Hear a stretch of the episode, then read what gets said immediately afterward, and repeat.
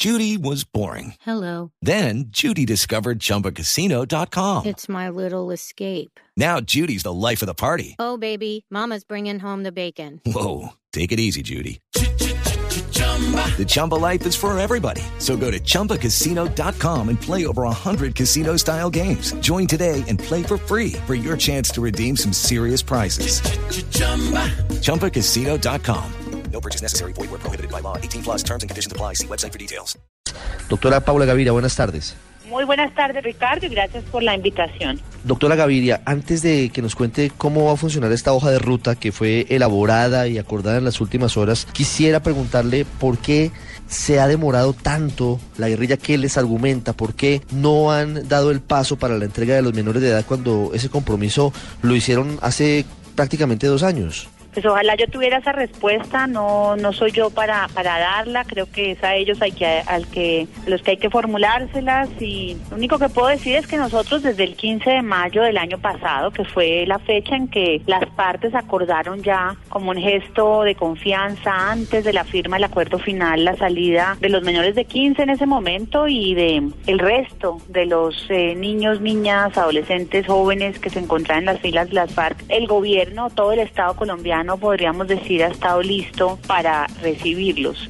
Doctora Gaviria, ¿ya se tiene el censo, el listado de cuántos menores de 18 años y de cuántos menores de 15 años están todavía en las FARC? No, ese es el eh, compromiso que adquirieron ayer las FARC en el Consejo de Reincorporación para que nosotros podamos pues eh, proceder a dar todas las respuestas. Quedó eh, acordado ayer que inmediatamente terminen de llegar a las zonas, que eso debe también pasar la próxima semana como ellos mismos acordaron hace poco. Lo primero que va a suceder es la salida de estos menores de edad y para eso se dispuso que eh, se ubicarán 10 lugares de acogida que estamos ya identificando como gobierno, que además el acuerdo no se especifica que tienen que quedar cercanos a las zonas eh, veredales. Es decir, el listado con los menores de edad en poder de las FARC reclutados por esa guerrilla se van a conocer antes, es decir, unas horas o unos días antes de que termine la concentración en las zonas veredales o después. Yo creo que esto va a pasar en paralelo, digamos, vamos, eh, estamos buscando, y ese fue el compromiso ayer, ir avanzando con una primera información ¿sí?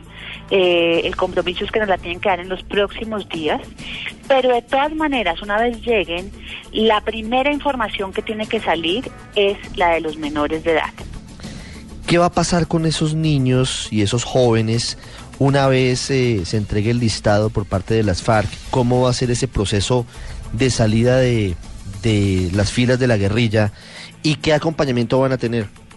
A medida que vayamos teniendo la información, nosotros vamos eh, trasladando a estos menores de edad a los lugares transitorios definidos. Y ahí hacemos lo que hicimos con los primeros 13 que salieron el año pasado, es activar, iniciar el proceso que conocemos como de restablecimiento de derechos, eh, la presencia del Estado para garantizar la respuesta a, sus necesidades, un diagnóstico obviamente que hacemos inmediatamente, entramos en contacto con ellos sobre su salud, eh, no solamente física, sino también emocional, si están al día con su seguridad en, en salud. Doctora Paula Gaviria, las FARC se han quejado y una de las excusas para no cumplir con lo que se había acordado de entrega de menores de edad en sus filas es que no les ha ido bien a los 13 menores de edad que ya han sido desvinculados de de, sus filas. ¿Qué responden desde el gobierno nacional frente a eso? Pues ayer tuvimos una oportunidad que por lo menos yo no había tenido y era sentarme con las FARC en este mecanismo que es este Consejo de Reincorporación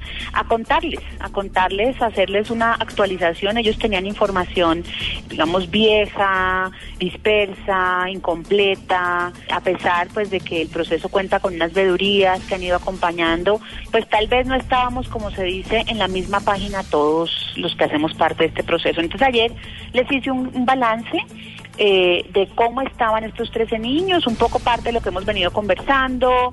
Y creo que pues ya el tema quedó quedó explicado, explicamos lo de las familias, había como una desinformación frente a la posibilidad de, de que estos jóvenes hubieran contactado con sus familias. Doctora Paula Gaviria, alta consejera presidencial para los derechos humanos, gracias por esta explicación, por estos detalles. Y estaremos pendientes para que las FARC esta vez sí cumplan la devolución de estos niños que se llevaron para la guerra.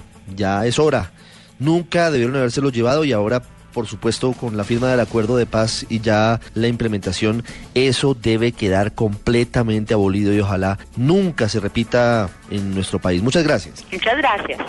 Ya regresamos a El Radar en Blue Radio.